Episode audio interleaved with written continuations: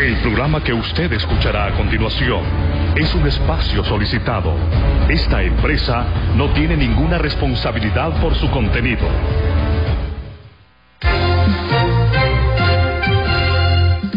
El Colegio Profesional Superación Magisterial Hondureño Colprosuma presenta su programa. La voz del Colprosuma, la voz libre, honesta, consciente y combativa del Magisterio Nacional. La voz del Colprosuma con Francisco Ramírez y Merari Rodríguez.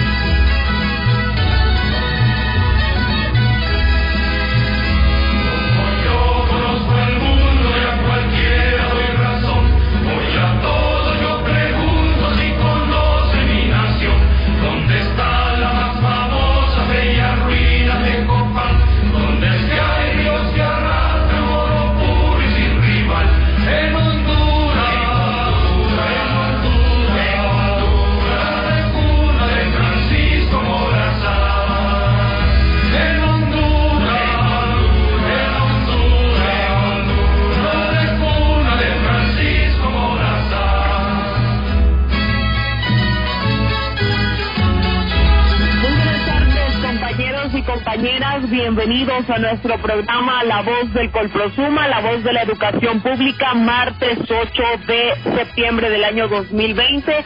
Listos y preparados para compartir con ustedes toda nuestra agenda informativa. Reciban un cordial saludo a nivel nacional. De inmediato saludamos a nuestros compañeros en cabina. Buenas tardes, compañero Francisco Ramírez. Muy buenas tardes, muy buenas tardes, Ingrid Rodríguez, buenas tardes a toda, toda la membresía Colprosuma que nos escucha en todo el territorio nacional. Damos gracias a Dios por sus bendiciones, por la vida, por la salud, listos para compartir toda la información de interés nacional, de interés para el magisterio, especialmente para nuestros afiliados y afiliadas de las 167 seccionales. Seguimos en la demanda del pago puntual de nuestro salario. Saludamos a nuestro secretario general, compañero Mario Wimberto Aragón Río. Buenas tardes. Muy buenas tardes, compañero Francisco Ramírez, compañera Merari Rodríguez, compañeros docentes en todo el país, en los 18 departamentos, compañeros de todas las seccionales, compañeros de, directivos, líderes, lideresas, un placer de estar con ustedes este, este día 8 de, de septiembre, eh, conmemorando lo que hoy eh, se llama Día Internacional de la Alfabetización. Así que un placer eh, de estar con ustedes, compañeros. Saludamos a nuestro presidente de Junta Central Ejecutiva, Arnoldo Beniel Flores Reyes. Buenas tardes. Buenas tardes, compañero Francisco. Buenas tardes, Mario Wimberto Aragón, compañera Merari, a todos nuestros compañeros a nivel nacional, al pueblo hondureño. Bueno, estamos listos para este programa. Mire, Francisco, que durante este día he recibido bastantes llamadas de los compañeros están bastante inquietos, planteando una serie de situaciones que las vamos a abordar de manera enérgica en nuestro programa.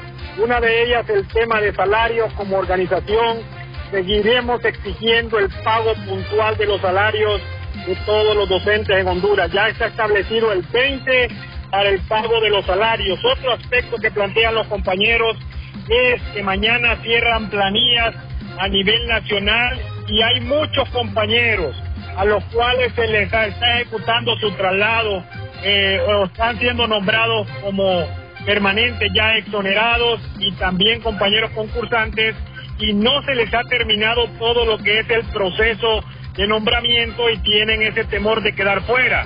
Y otro elemento es que solamente en algunas departamentales extendieron el tiempo para el ingreso de traslado. Recordemos que eh, según lo establece la ley, el mes de agosto está establecido para ingresar traslados, pero ante esta situación de la pandemia, por los temas también de la circulación, muchos compañeros no lo pudieron ingresar y están también los compañeros exigiendo o pidiendo, solicitando que en todas las departamentales a nivel nacional se extienda el tiempo para ingresar sus traslados, como también otro elemento que eh, recibí muchas llamadas este día por el tema de que no las, las oficinas de Calafón siguen cerradas, los compañeros, muchos de ellos desde antes de la pandemia ingresaron sus quinquenios, otros ya tienen listo toda su documentación para ingresarla, como también por calificación académica, por lo cual también exigimos que se aperturen las oficinas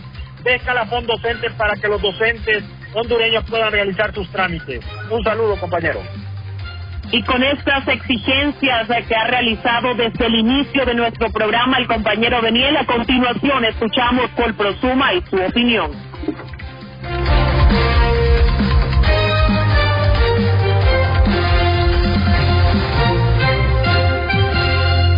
Colprosuma y su opinión.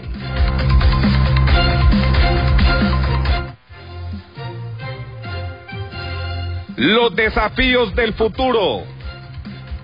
Los hondureños estamos conscientes que tenemos un futuro con muchos desafíos, porque ahora se trata no solo de superar los problemas históricos de las malas políticas públicas que han generado pobreza y desigualdad, sino que también superar las consecuencias terribles de la pandemia del COVID-19 que ha llegado para profundizar los problemas que ya teníamos y a crear otros como el tema de la bioseguridad y la educación virtual.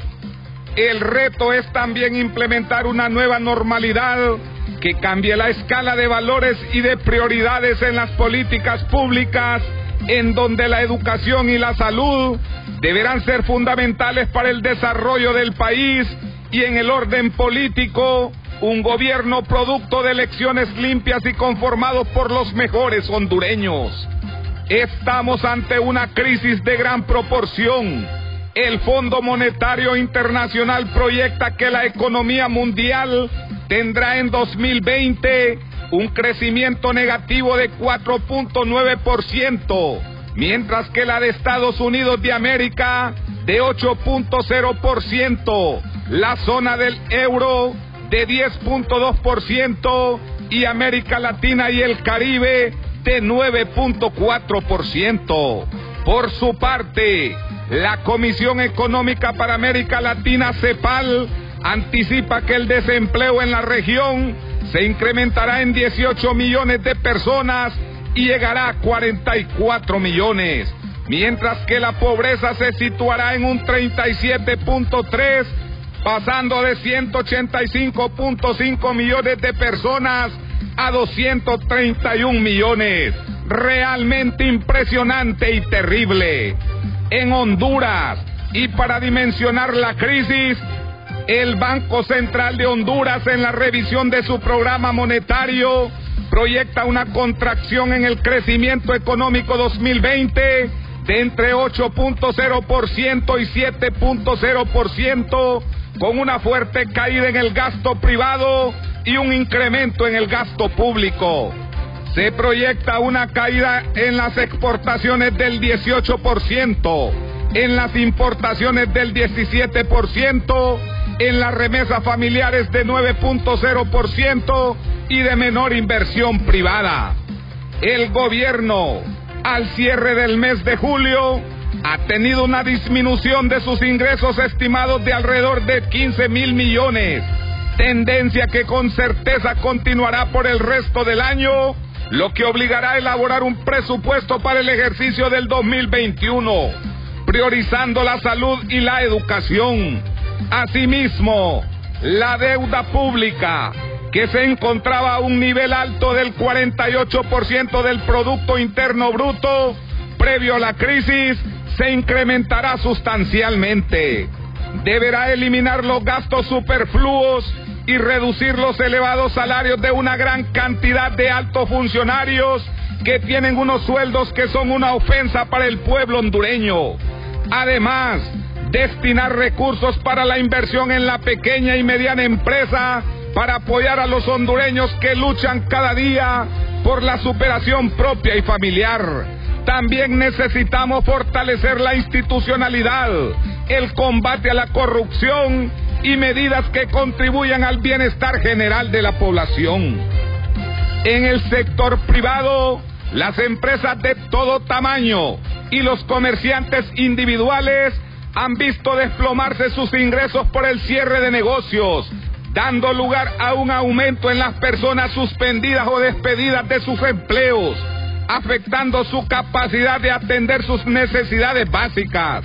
Se estima un total de más de 125 mil suspendidos y más de 225 mil despedidos. Según cálculos preliminares, la pobreza extrema se incrementará de 3.7 millones a 4.0 millones de personas. A lo anterior tenemos que agregar que el próximo año será un año electoral muy agitado, pues el Consejo Nacional Electoral ha autorizado el funcionamiento de tres nuevos partidos, sumando las 14 instituciones políticas que competirán por el poder gubernamental del país. Es importante señalar que la mayoría de estas nuevas organizaciones partidarias tienen una mínima representación, pues la opinión electoral ha preferido solo a cuatro de los partidos que compiten por el poder. La recuperación de la actividad económica tomará su tiempo, según los estudios realizados, entre uno y dos años. Y las empresas tendrán que pasar por un proceso de adaptación a nuevas prácticas de negocios, especialmente mayor uso de la tecnología. La recuperación de la demanda también será lenta y sujeta a cambios en los gustos y preferencias de los consumidores. En resumen, lo anterior es una síntesis de los complejos problemas que los hondureños debemos superar para alejarnos del último lugar en pobreza y desigualdad en América Latina donde hoy nos encontramos. Ojalá que los políticos y los actores económicos y sociales entiendan que el país está en una encrucijada que solo se podrá superar por si actúan con espíritu de solidaridad y visión de futuro. Lo contrario será hundir a Honduras en el agujero negro de la desesperanza y la frustración del pueblo hondureño. Recuerda, político que paga para llegar, llega para robar. Quédate en casa, cuida tu vida y la de tu familia. Defendamos la escuela pública rescatemos el aula de clases, porque nos asiste la razón, persistimos en la lucha. Junta Central Ejecutiva del Colprosuma.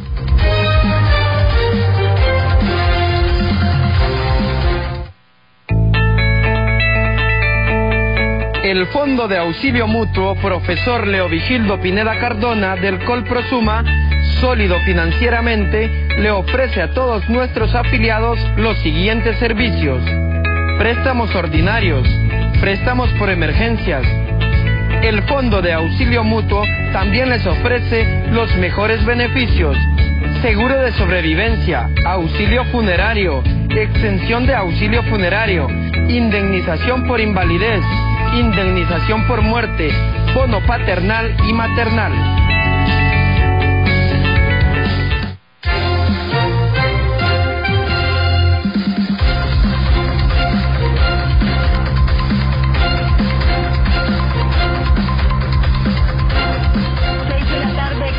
Minutos. Se está escuchando la voz del Colprosuma. la voz de la educación pública. De inmediato detallamos nuestros avances informativos. Continuamos como organización exigiendo el pago salarial en vísperas de conmemorar nuestro día. Hoy se le ha acreditado el salario a tres departamentos del país. Aún restan seis departamentos para que se les cancele el pago del mes de agosto. Hoy, martes 8 de septiembre, los docentes, alumnos, padres de familia conmemoramos el Día Internacional de la Alfabetización. Y mucha atención en nuestras breves informativas porque los transportistas continúan en protesta pidiendo acuerdos con el gobierno. Enlace informativo.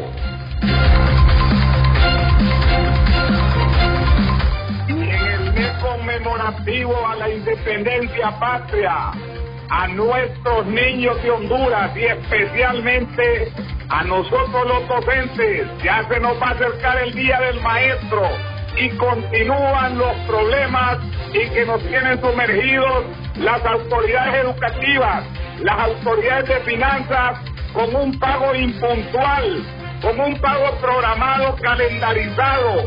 Hoy lo decía usted, Merari, en sus avances, solo tres departamentos se les acreditó el salario, cuando de forma continua, de forma simultánea y general, estamos cumpliendo nuestra misión de educar al pueblo. Seguimos en la exigencia, seguimos en la demanda de ese, de ese pago puntual. Compañero Mario Wimberto Aragón, le escuchamos.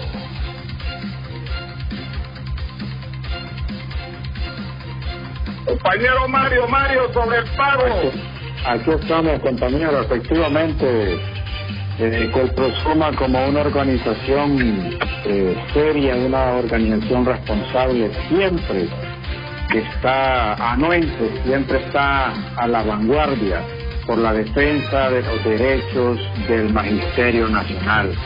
En este sentido, el pago, esa remuneración económica del salario de los eh, compañeros docentes, pues eh, este es un tema de todos los días, de todos los meses, haciendo esa exigencia, eh, pronunciamientos en esos espacios de diálogo, en esa, en esa, en esas eh, eh, eh, mesas técnicas, en la Secretaría de Finanzas, la Secretaría de Educación, porque ya hemos dicho de que los docentes pues, hemos estado laborando constantemente de manera muy responsable, muy eh, entregados, totalmente coordinando con lo que son los padres de familia, con los eh, eh, alumnos, eh, llevando todo un control, entregando toda una información que se les eh, solicita por la autoridad eh, inmediata, ya sea los directores de centros educativos, los directores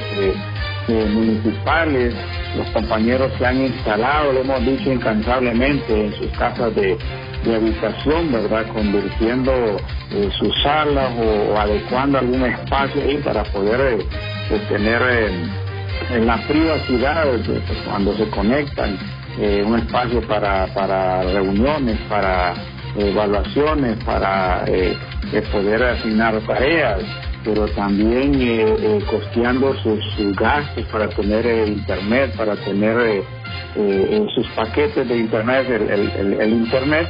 Y esto realmente, solo el docente mira cómo se las ingenia, cómo hace, pero que cumple a cabalidad con la exigencia, cumple con sus alumnos, con sus niños, con los jóvenes, con los padres de familia, con la patria, cumple con esta sagrada labor encomendada. Por lo tanto, el gobierno lo sabe, la Secretaría de Educación lo sabe, el ministro de Educación lo ha manifestado, el viceministro Finanzas. Entonces acá yo creo que debe haber un mayor esfuerzo para tratar de cumplirle de manera muy responsable al Magisterio Nacional. Y es cierto, estamos en el marco de esta pandemia, pero eh, eh, a esta responsabilidad del magisterio, ¿verdad? Cumpliendo con ese deber, por lo tanto el derecho se reclama y el derecho es la exigencia al pago puntual al magisterio nacional, compañero Francisco. Muy bien, compañero Mario, tal como lo apunta usted, tenemos que estarnos ingeniando día a día cómo, cómo llevar el pan del saber a nuestros niños. haciendo acopio, haciendo acopio a veces, a veces hasta como decimos, dejando de comprar otras situaciones u otras cosas necesarias, necesarias para nuestra vida personal, pero ese compromiso, ese cariño nos hace hacer, hacer uso de esa ingenuidad, ese ingenuo para poder eh, llevar, llevar la educación a nuestros niños. Compañero Armando Beniel, ¿qué más podemos ampliar sobre el tema del pago puntual de nuestro salario? compañeros a nivel nacional. Mire, viene el Día del Maestro. Como maestros no queremos frases bonitas, canciones bonitas, discursos bonitos, actos bonitos dirigidos a nosotros. Lo que queremos es que se nos respeten nuestros derechos y que se nos pague de manera puntual nuestros salarios si realmente reconocen y valoran la labor que hemos desarrollado con alto compromiso y amor a los niños y jóvenes y a nuestra patria, es importante que nos paguen de manera puntual el mes de agosto e inmediatamente durante el Día del Maestro también se nos pague el mes de, septiembre. Es así como se reconoce, como se valora, no a través de discursos, de palabras, de actos que van a salir haciendo durante el Día del Maestro, eh, dando sus discursos, no.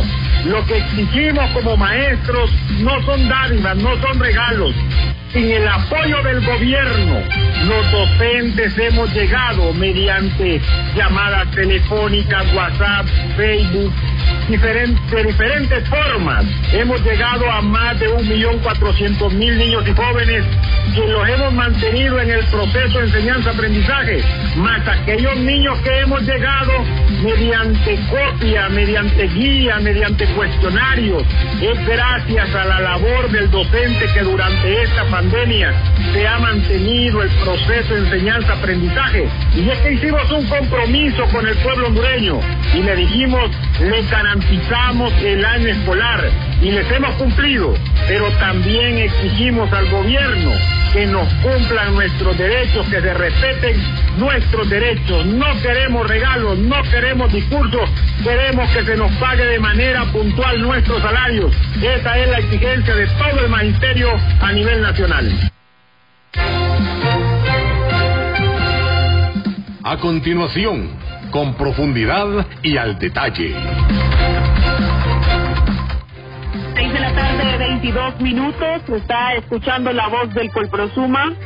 La voz de la educación pública. Y en nuestro segmento con profundidad y al detalle, compañeros a nivel nacional, continúa vigente el tema de Imprema recordándole a los diputados que nuestro Instituto de Previsión no es potrero de nadie y exigiendo como organización que se responda a los intereses del magisterio. ¿Qué ha planteado ¿Qué ha planteado el compañero Beniel Flores ante los medios de comunicación como presidente del Colprosuma con este tema de Imprema que como organización lo tenemos, lo tenemos claro. A continuación escuchamos al compañero Beniel Flores. Muy buenas compañeros en el estudio auditorio de Radio Globo sobre esta temática del Imprema. Escuchamos el criterio del profesor Orbeniel Flores, presidente de la Junta Central Ejecutiva del Colprosuma. Un saludo a todo el pueblo hondureño, un saludo al magisterio. Como Colprosuma condenamos que el Imprema responda más a los intereses del sector privado, de la Comisión Nacional de Bancos y Seguros, a las instituciones educativas privadas, al sector empresarial, que a los intereses del magisterio. El Instituto de Previsión del Magisterio Imprema nace con el fin constitucional de garantizarle a los docentes una jubilación justa, como lo establece la Constitución de la República en su artículo 165.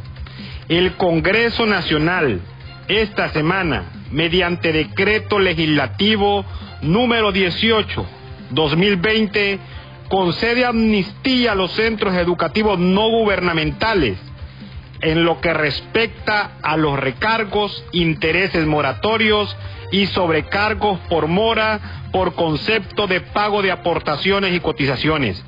Además han estado hablando del mercado bursátil, un modelo financiero que busca los fondos de los institutos de previsión, incluyendo al IMPREMA, como un respaldo para la reactivación de la economía.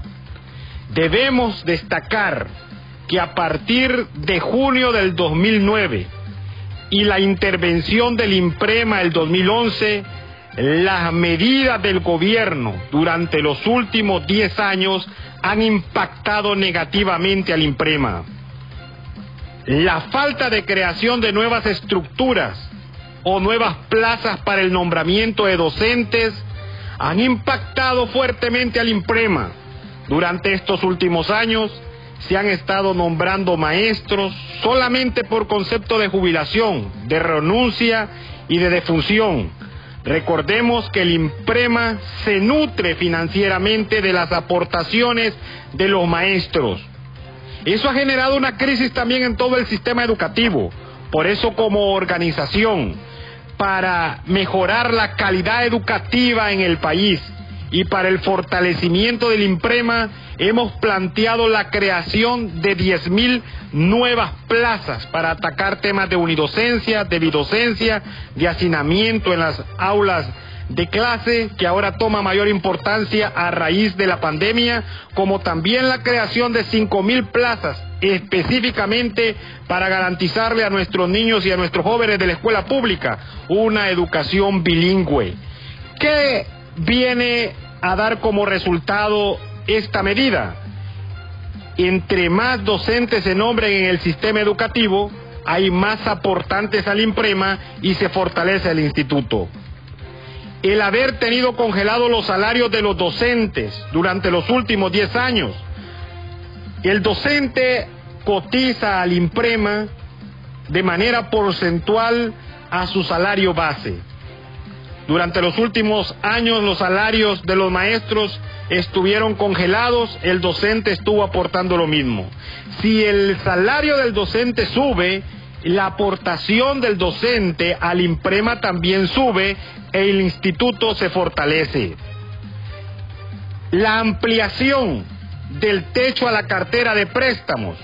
En este momento los maestros pasamos por toda una agonía para tener una cita de préstamo. Es completamente complicado porque priorizan ubicar los fondos en la banca privada a intereses más bajos que prestárselos y favorecer a los docentes.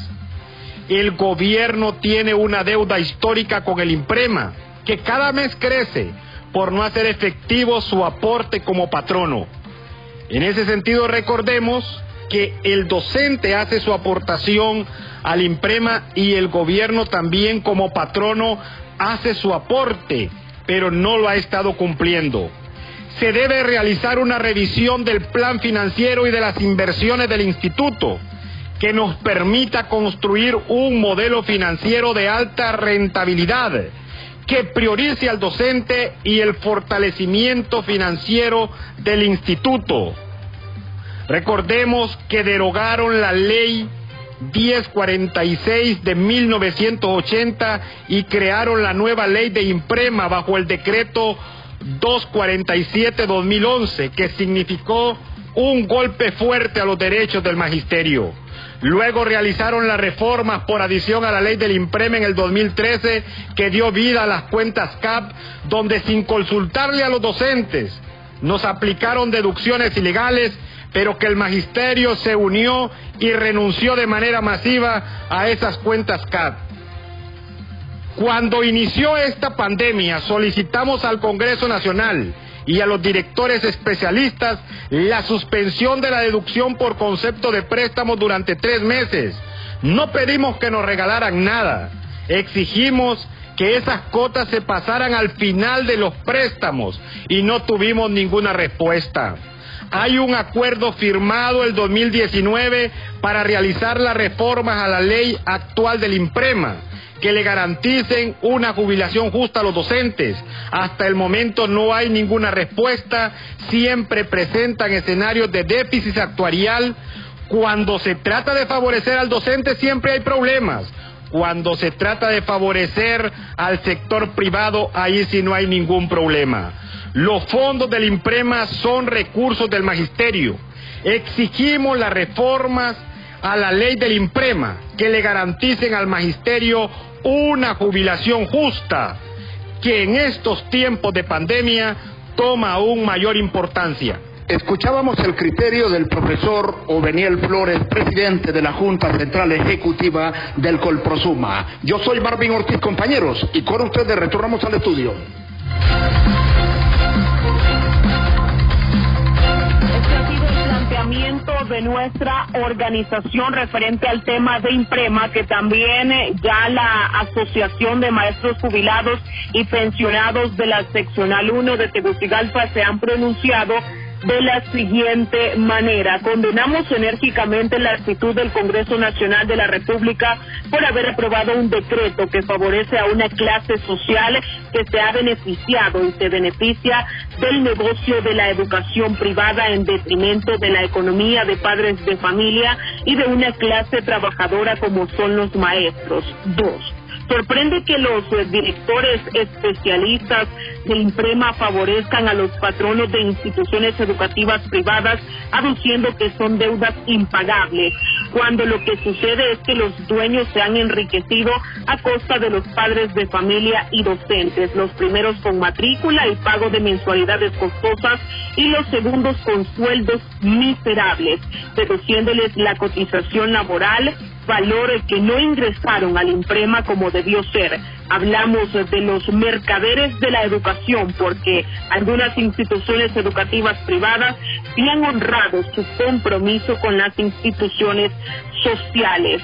Nos parece una vil traición al magisterio tanto activo como jubilado o pensionado porque mientras estos piden se les prorroguen el plazo para el pago de sus préstamos durante la pandemia, petición que fue denegada, dice porque Imprema quebraría sin embargo, a las instituciones educativas privadas se les perdona lo que se debe. Y finalmente, en el inciso 6 de este pronunciamiento de la Asociación de Maestros Jubilados y Pensionados de Honduras finaliza, las instituciones de previsión social como Imprema están obligadas a emprender acciones que mejoren la calidad de vida de sus afiliados mediante programas que contemplen el desarrollo socioeconómico. Ven y forma parte de nuestra cooperativa mixta 4 de junio, grande y sólida financieramente. Afíliate ahora y goza de nuestros servicios y beneficios. Te ofrecemos préstamos automáticos, fiduciarios, hipotecarios, crédito escolar, entre otros. En nuestros servicios encuentras aportaciones, ahorros retirables, navideño, ahorro por jubilación, depósito a plazo fijo y ahora el nuevo servicio de Tengo.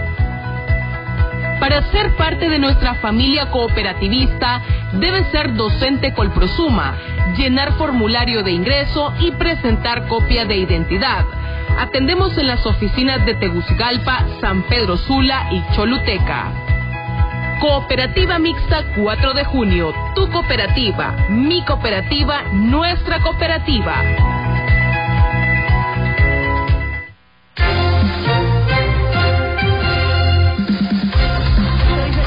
33 minutos, usted escucha la voz del Colprosuma.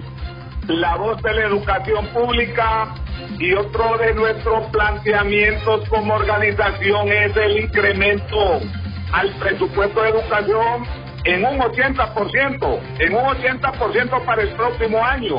¿Por qué pedimos que se incremente el presupuesto de educación? Pues esa es la mejor manera en que los flamantes padres de la patria, que muchos de ellos, o en su mayoría Merari, egresaron de la escuela pública. Ahí estuvieron compartiendo con sus compañeritos de infancia y en las vísperas del Día del Niño, que se acuerden de esos niños que demandan o que piden o que necesitan de ellos que legislen a favor de la escuela pública para que ésta les pueda brindar una educación de calidad. Por eso exigimos el incremento en un 80% del presupuesto de educación para el próximo año 2021.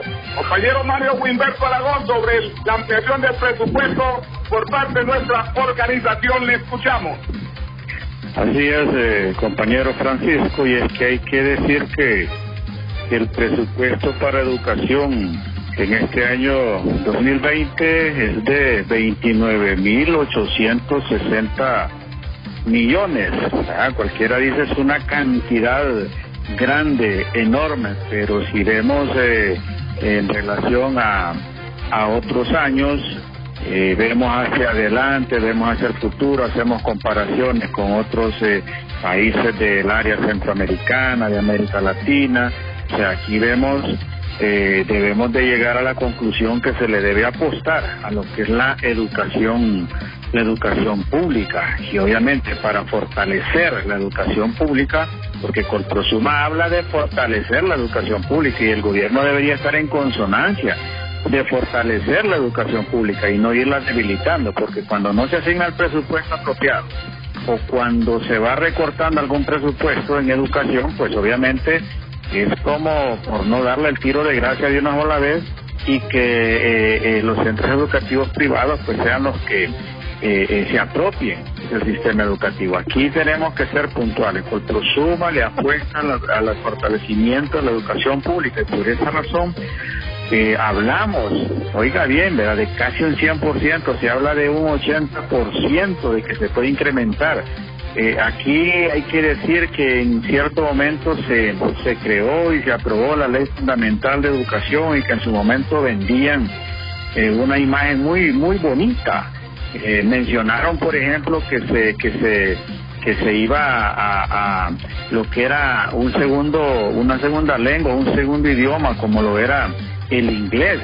Y efectivamente en el plan de estudio aparece y los profesores deben de calificar esa asignatura, como también deben de calificar la asignatura de tecnología, ¿verdad? Pero vemos acá entonces la necesidad para darle funcionalidad a esta ley fundamental, ¿verdad? Y con esta asignatura de inglés deben de contratarse eh, cualquier cantidad de profesores, tres mil, cuatro mil, cinco mil o más profesores de inglés, profesores eh, eh, capacitados para que puedan eh, estar a tono, ¿verdad?, con la realidad y dar eh, una educación de calidad en ese sentido. Y lo mismo en la parte de la tecnología, se necesita lo que son eh, herramientas en las aulas de clase, no una sola aula, sino que las aulas en los centros educativos puedan estar equipadas con su su computadora, su impresora, su data show, o sea, quizás estemos soñando y hablando en grande, pero si hablamos acá de estas herramientas que vengan a acompañar a hacer,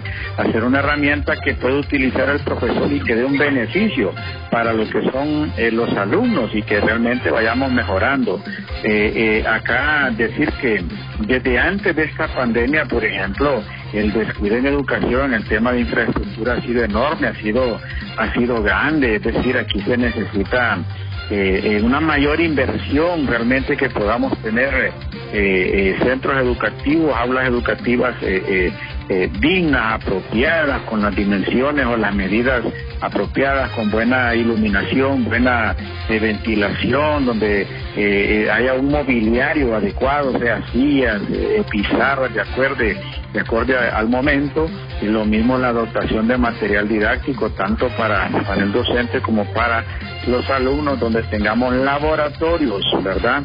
Para lo que son ciencias, eh, eh, las ciencias naturales, o sea, todo esto que vemos acá eh, realmente eh, se puede lograr, pero obviamente con una mayor inversión, con una mayor asignación de presupuesto para realmente aportarle al fortalecimiento de la educación pública de calidad, compañero Francisco. Seis de la tarde, 38 minutos. Está escuchando la voz del Colprosuma. La voz de la educación pública. Y continuamos eh, con nuestra agenda informativa. Pasamos al tema de movilidad laboral, que resaltábamos algunos aspectos al inicio de nuestro programa. Hoy se continuó con las audiencias públicas en el departamento de Cortés. También eh, se había dado a conocer un comunicado por parte de la Dirección Departamental de Francisco Morazán para los eh, compañeros que deseaban realizar la inscripción e ingreso de documentos de traslado por línea correspondientes al año 2021, compañero Francisco. Muy bien, eso es lo que como Colprosuma demandamos, Merari, compañeros que nos escuchan, compañeros que con los que compartimos la agenda informativa del día de hoy. Que todos estos procesos relacionados a la movilidad laboral se den la oportunidad a todos aquellos compañeros que tienen la documentación y que lo principal cumplen con los requisitos de ley para optar a esa movilidad laboral tan esperada y después de tantos años que se, ha- que se había mantenido inactiva. La situación de la pandemia ha creado un sinfín de problemas ajenos a la voluntad de nuestros compañeros docentes y esos problemas, problemas han derivado de la falta de conectividad. Muchas veces se ha querido conectar, pero páginas saturadas, plataformas virtuales o enlaces que no respondían en el momento oportuno. Esta ampliación que ha hecho, que ha hecho la departamental, la dirección departamental de Francisco Morazán es muy importante. Es muy importante porque eso es darle las facilidades a miles de compañeros de Francisco Morazán para que puedan ingresar toda su documentación de movilidad laboral para que sea efectiva a partir del próximo año. La ley contempla el mes de agosto, pero ante tantas situaciones, como lo decíamos anteriormente, ajenas a la voluntad de los docentes y de la misma autoridad educativa, yo creo que estas son las mejores alternativas. Esta es la, como decimos, eh, la medida, las medidas más saludables. Ya lo hizo la departamental de Lloro en un comunicado donde amplió el plazo, amplió el plazo hasta el día de hoy, martes 8 de septiembre. Y fíjense, miren que nosotros siempre demandamos procesos transparentes y siempre en relación a la dirección departamental de Lloro, que ha emitido un comunicado, ya circula en las redes sociales, que para este viernes 11 de septiembre, a partir de las 11 de la mañana y por Facebook Live, tienen un foro, un foro virtual, óigase bien, informe de nombramiento docente 2020. Lo van a hacer en conjunto con la Junta Departamental de Selección Docente de Lloro, apuntando a la transparencia. Eso es lo que demandamos, procesos transparentes apegados a ley y cuando le dan amplitud a través de los medios de comunicación, cuando lo dan a nosotros lo socializan a través de las redes sociales, quiere decir que se está trabajando conforme a ley. Y si hay violentación a los derechos, pues también hay que hacer los reclamos correspondientes ante la instancia ya establecida. Eso es lo que queremos. Y ojo aquí, Merari, ojo, compañero Arnoldo Beniel. Hay preocupación en muchos compañeros. ¿Por qué? Por lo que usted decía en su saludo, el cierre de planilla en esta semana por talento humano de escalafón del magisterio, por lo cual se pide dinamizar, dinamizar lo más pronto posible esos trámites de nombramiento en base a ley para que todos los compañeros beneficiados de la movilidad laboral puedan, puedan estar ya consignados en las planillas de pago. Hay preocupación, Arnoldo Beniel, sobre este tema de que se cierran planillas y pueden quedar excluidos muchos compañeros que ya se venció su movilidad laboral. Así es, compañero Francisco, y es que como organización hemos venido luchando, apostándole a recuperar los espacios, las estructuras y los derechos que como magisterio habíamos perdido. Y uno de ellos son los espacios de la Junta Nacional y las juntas departamentales de selección, estructuras establecidas en el Estatuto del Docente Hondureño y que dan lugar a todo el tema de la movilidad laboral. Aquí hay aspectos sobre los que queremos remarcar. Uno de ellos es que estamos en un momento atípico ante esta pandemia. Eh, nos hemos visto en problemas, en dificultades para realizar muchos de los procesos que se desarrollan normalmente. Y uno de ellos es los ingresos de toda la documentación o las solicitudes de traslado por los compañeros por los compañeros docentes. Recordemos que muchos de ellos también han estado eh, pasando enfermedades en estos momentos de pandemia, por lo cual, así como lo han hecho ya algunos departamentos, es importante que también otras departamentales, mediante un oficio también, den amplitud a este tiempo que los compañeros puedan ingresar lo que es sus solicitudes de traslado, que según la ley está establecida, se debe realizar el mes de agosto, pero ante esta situación eh, puede tomar esa decisión donde se les dé un tiempo más a los compañeros, puede ser durante todo este mes de septiembre, para que puedan ingresar su solicitud de traslado. Y otro elemento aquí, compañero Francisco, es el tema, la preocupación que tienen muchos compañeros, donde su nombramiento, ya sea por traslado, su nombramiento eh, permanente al estar exonerados o su nombramiento vía concurso, está todavía en proceso, todavía eh, ya se está hablando de que mañana prácticamente se cierran las planillas.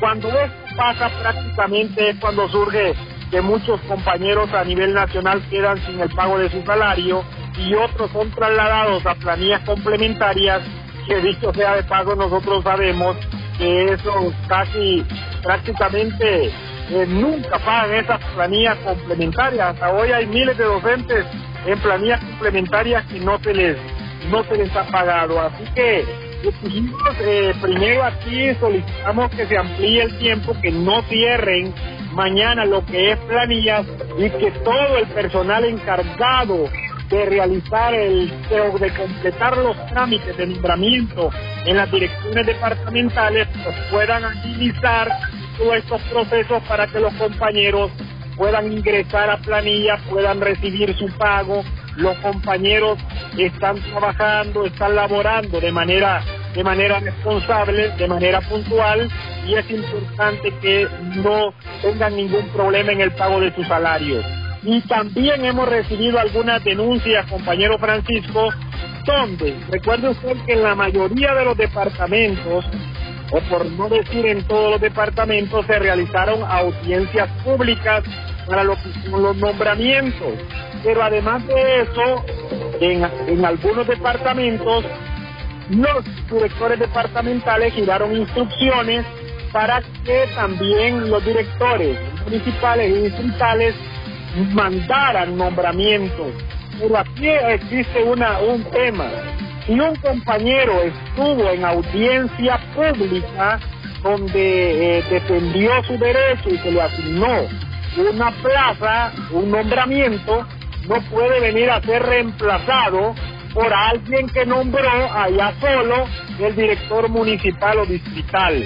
En ese aspecto nosotros estamos muy pendientes Reconocemos que se ha avanzado mucho en estos procesos de movilidad laboral, pero también lo hemos dicho, como organización, al compañero que se le violente su derecho, en cualquier departamental, en lo de, a nivel nacional, lo vamos a defender con nuestro cuerpo legal como organización. Estamos muy atentos y como organización hemos planteado siempre que estos procesos deben realizarse de manera transparente, apegado a la ley y conforme al derecho de cada maestro. Compañeros, y es que también otra de las inquietudes y exigencias de nuestros compañeros a nivel nacional es sobre la apertura de las oficinas de escalafón, que hasta el momento no hay una fecha estipulada y como organización lo hemos venido exigiendo desde hace semanas atrás, que se reaperturen las oficinas de escalafón con todas las medidas, con todos los protocolos de bioseguridad y que se implemente un mecanismo para poder atender a los compañeros de forma presencial porque los correos que han habilitado no son suficientes. Es la exigencia, el clamor de todos nuestros compañeros a nivel nacional. Así es, así es, Merari, y es que en ese aspecto recordemos que ya eh, ya hay una violación a los derechos del magisterio al tener congelado lo que son los colaterales.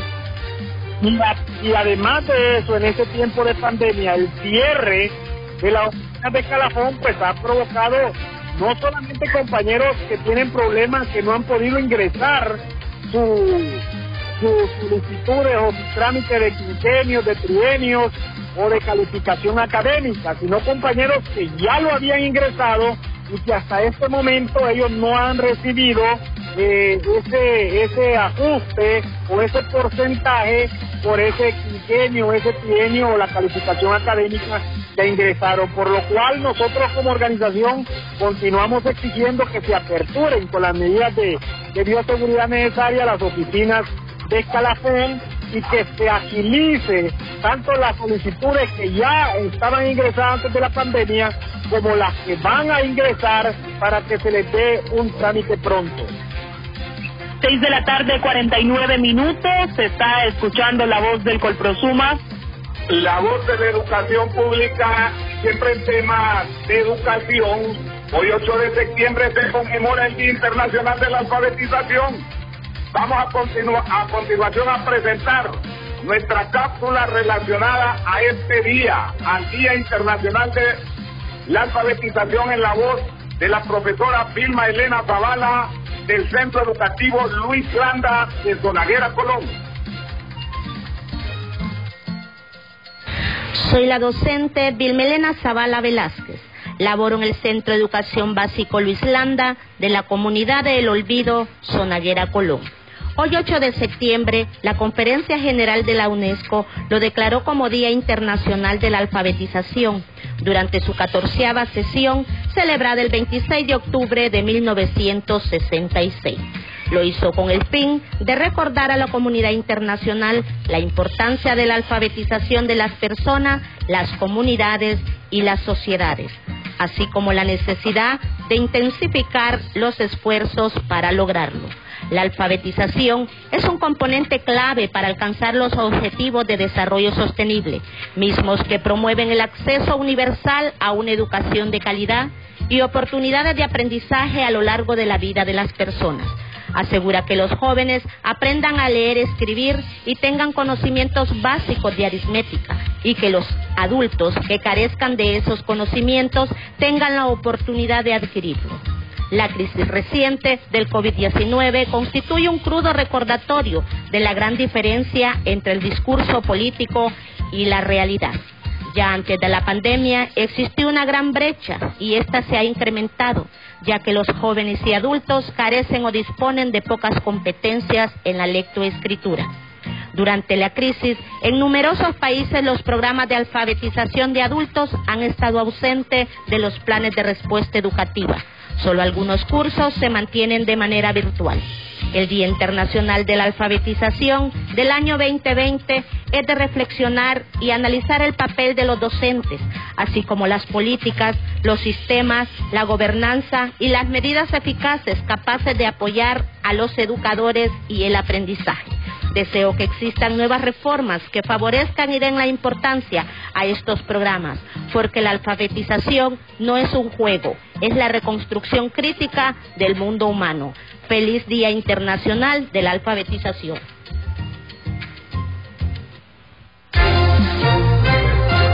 Nacional de la Alfabetización hoy, hoy 8 de septiembre. Así es, compañero Francisco. La, la participación, ¿verdad? La cápsula de la profesora Vilma Elena Zavala, pues es, eh, es muy clara, es muy puntual en relación a esta fecha, 8, 8 de septiembre. Pero debemos aquí, eh, bueno, hacer algún agregado, porque hablamos de alfabetizar. eh, obviamente la, la otra, la parte opuesta sería el analfabetismo. Entonces, alfabetizar para erradicar el analfabetismo o bajar esos índices de analfabetismo. Debemos decir entonces que según el Instituto Nacional de Estadísticas, INE, oiga, la tasa de analfabetismo en Honduras es de 12.8%, es decir, casi 800 mil personas mayores de 15 años que no saben leer ni escribir. O sea, aquí es un, un reto para Honduras, ¿verdad? Para que Honduras se declare libre de analfabetismo, por la UNESCO la tasa de analfabetismo debe reducirse al 5%. Y así como lo puntualizó la compañera eh, maestra Vilma Elena Zavala, en 1966, ¿verdad? La Organización de las Naciones Unidas para la Educación, la Ciencia y la Cultura, UNESCO proclamó esta fecha, 8 de septiembre, como Día Internacional de la Alfabetización. Acá, pues obviamente, eh, se busca concientizar al mundo sobre la importancia eh, de alfabetización, es decir, de saber leer y escribir en las personas para un beneficio de las comunidades y la- la- las sociedades. Eh, hoy en día, pues el término alfabetización ha sido ampliado más allá de la lectura y la escritura eh, para incluir lo que es aritmética, la, lo que es el tema de la computación, otros medios básicos para, para comunicar y comprender. Y así como lo decía la, la, la compañera docente, pues eh, ha habido año a año, ¿verdad?, eh, un tema para cada año en este tema, en el marco de la celebración de la- del aniversario de la alfabetización, y para este año 2020, el tema es la enseñanza y el aprendizaje de la alfabetización durante y después de la COVID-19. Es decir, aquí el papel eh, eh, que han jugado, que juegan y que deben de jugar los docentes a nivel nacional para contribuir a la erradica- erradicación de lo que es el analfabetismo y hoy con esta crisis pues que eh, niños también que han quedado un poquito al margen de estos procesos. Así que se debe eh, de volver acá para tratar de que esto sea incluyente en su totalidad estos procesos educativos y que avancemos en el tema de alfabetización, compañero Francisco Merari. Muy bien, gracias, compañero Mario Aragón. Antes de concluir, presentamos un resumen de breves informativas cuando los transportistas por segundo día consecutivo continúan con las protestas.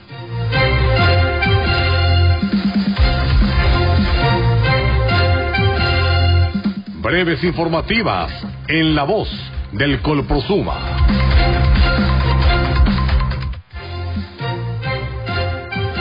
Los transportistas mantenían este martes por segundo día consecutivo las tomas de calles y carreteras en varios puntos estratégicos del país en espera de una respuesta concreta por parte del gobierno. Los operarios del rubro reclaman a las máximas autoridades una ayuda económica para sus conductores y que se les permita operar en definitiva con más del 50% de pasajeros. Asimismo, por segundo día consecutivo, pobladores de Patuca se toman las instalaciones del proyecto hidroeléctrico, exigiendo a la Junta Interventora de la Empresa Nacional de Energía Eléctrica mejoras en el sector y echar a andar el proyecto. A contrarreloj y con el reto de mantener los consensos sin provocar más diferencias políticas, el Congreso Nacional debe discutir y aprobar la nueva ley electoral a partir de mañana. A consideración del economista del Foro Social de la Deuda Externa, Rodulio Perdomo, el presupuesto general de la República debe estar acorde con la caída de ingresos fiscales, quien señaló que existe también una función gubernamental de restablecer el equilibrio macroeconómico perdido, por lo que se sugiere al Estado aplicar el modelo keynesiano y no el neoliberal. En medio de la pandemia continúa la ola de violencia en el país. Tres personas muertas y al menos dos heridas dejó una nueva masacre perpetrada en el municipio de Olanchito Lloro, zona centro-norte de Honduras. Este ha sido un resumen de breves informativas.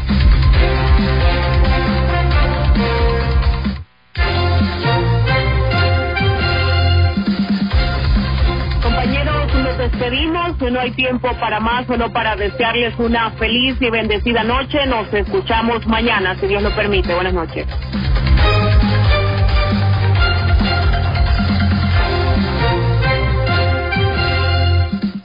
El Colegio Profesional Superación Magisterial Hondureño Colprosuma presentó su programa La voz del Colprosuma. Por una educación científica, popular y democrática. Será en nuestra próxima emisión. La voz del Colprosuma. El programa que usted acaba de escuchar es un espacio solicitado. Esta empresa no tiene responsabilidad por las opiniones aquí vertidas.